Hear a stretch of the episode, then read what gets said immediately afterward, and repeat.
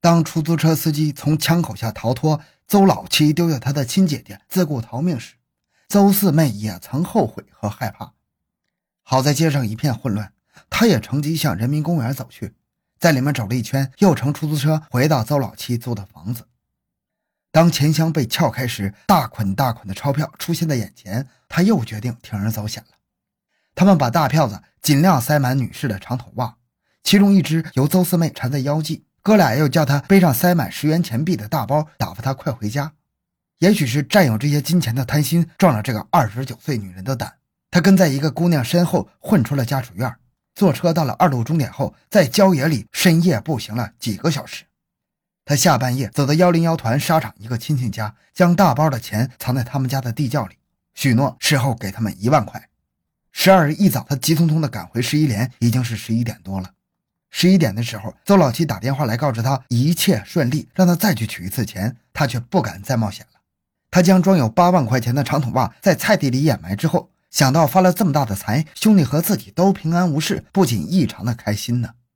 但是贪婪和愚昧的邹四妹也就快活了那么短暂的一小会儿。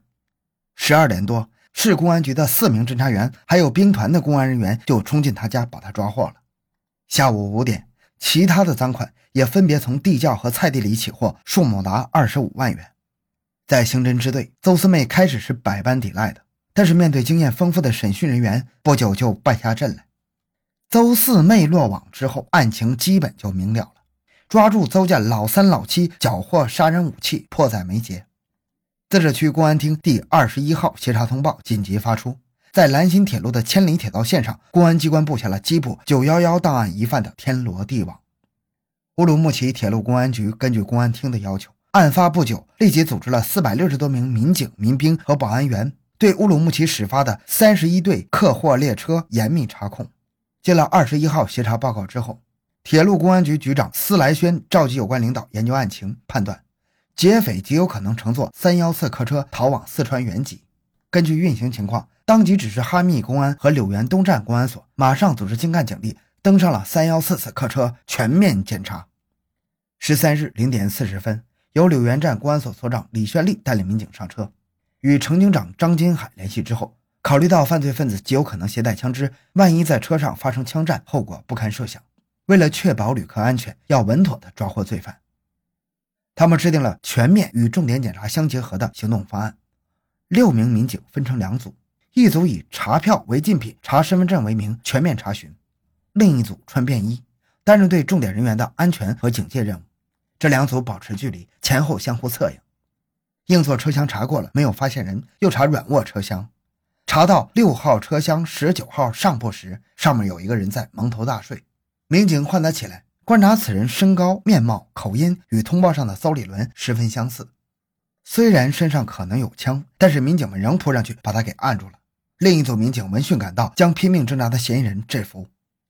可是此男子来了一个一问三不知，并称身份证丢失了。当民警们从他的衣服中找到了一张户主名为邹立伦的活期存折，又从他腰间搜出一个装有七万五千六百元现金的女士长筒袜，这个狡猾凶残的家伙才耷拉下脑袋，再也横不起来了。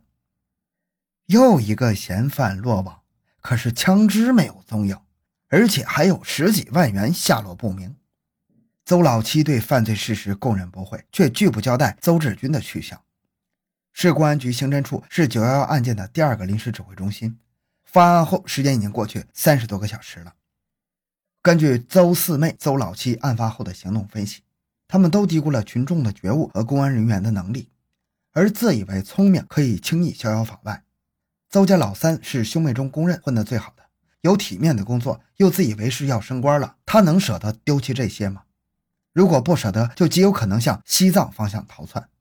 一张由武警部队编织的法网在新疆全境、在四川省、在甘肃、青海等所有通往西藏的路上大大的展开了。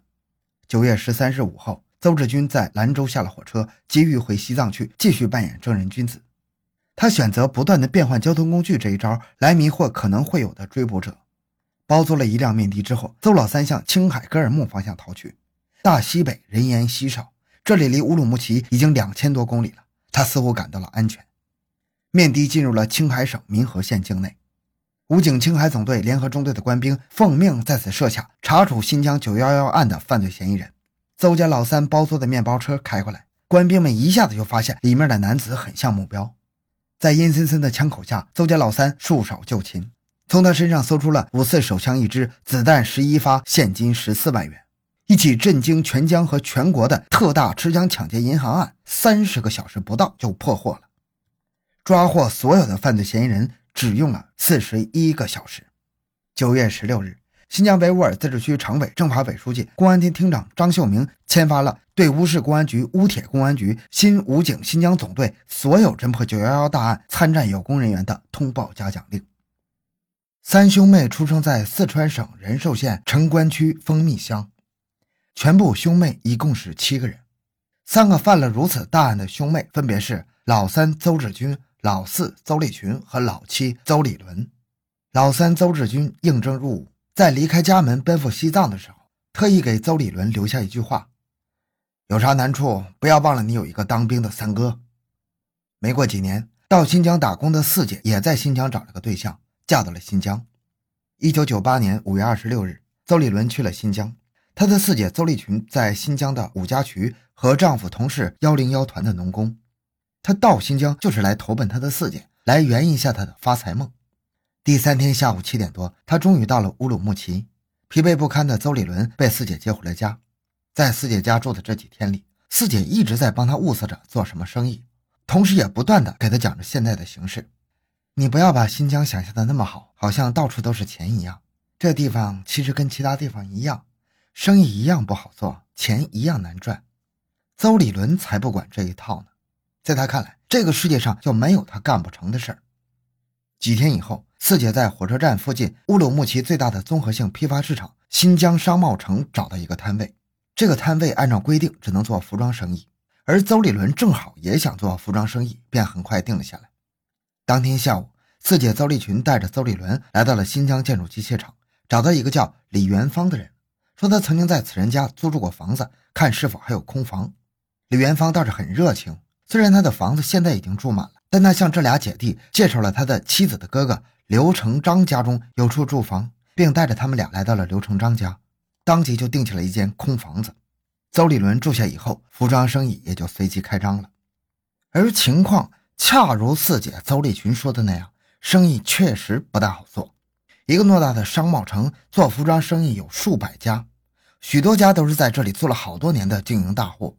人家早已经形成自己的固定销售网，而且做服装生意的拼的就是一个眼力，眼力只能源于经验。邹立伦有什么呢？既没有固定的客户，又没有很好的眼力，加之他自己急于求成，结果就适得其反。没过了几天，他就意识到，他在这个商贸城里其实只是充当了一个垫背的角色。别人在热热闹闹的做生意，他却时常坐冷板凳，常常几天都不开张。这就使得发财心切的邹立伦心急火燎，这样下去不仅发不了财，而且连老本也得贴个精光啊！本来就不安分的邹立伦如何能忍受这样的残酷现状呢？正在这时，传销像瘟疫一样传到了邹立伦的眼前，而这个时候的传销正如同人在临死之前的回光返照，竟又露出了一丝壮丽。邹立伦在还没有听完那充满诱惑力的演讲时，便毫不犹豫地将身上仅有的不到一千块钱投了进去，成了整个传销网络中的一个下线。沉迷于传销之后，服装生意自然更是雪上加霜，冷冷清清，门可罗雀。而传销到了这个时候已经是末路了，人们也早已看清了其中的名堂，都把钱紧紧地攥在手里，谁也不愿意把自己的手往这里头压。邹立伦因为在他的上线夸了海口，又幻想着他定会升级，便不断的拿钱买进上线的那些据说能医治百病的药物。结果他自己没有发展到一个下线，一大堆药瓶就压在了他的手，赔光了不说，还筑起了高高的债台。对于邹立伦的生意，他的四姐邹立群一直非常关心。无奈这个不争气的弟弟一赔再赔，邹立群很失望。一天，面对愁眉苦脸求上门的弟弟，邹立群失望地说。现在我已经没有能力再让你赔了，我看着你也只能回家去修理地球，不要再想做什么生意了。邹立伦如何能买这个账啊？他对四姐说：“我从哪里跌倒就从哪里爬起来，不在新疆发财，我就不离开新疆。”邹立群无奈地说：“我一年赚的钱不够你一个月赔的，我没法再帮你了。想发财，你自己去想办法。”从四姐那儿回来，邹立伦心中发财的欲火非但没有受到遏制，反而更加的恶性膨胀了。他就像是一头饿极了的狮子，恨不得把街上那些衣冠楚楚的有钱人全部吃掉。然而他不是狮子，而且债台高筑，孤立无援。情急之中，一个险恶的念头便诞生了：抢银行。就在这三个字在他脑海中一闪现的那一刻，他的心曾为他居然产生了这个念头而狂跳过。但是很快，他使这种恐惧的心理得到了平衡。他想，抢是一死，不抢也是一死，倒不如做一件轰轰烈烈的事儿。就算一死也值啊！更何况不一定会死。但是抢银行仅凭他自己一个人的力量，那无疑是以卵击石，成功几乎没有可能。他需要帮手，需要同伙，而在他的周围还没有找到一个能和他一起赴汤蹈火的朋友。再说。即使有这样的朋友，也不敢保证以后就不会再出事。于是他想起一个人，他自信也只有这个人能够帮助他。这个人就是他的三哥。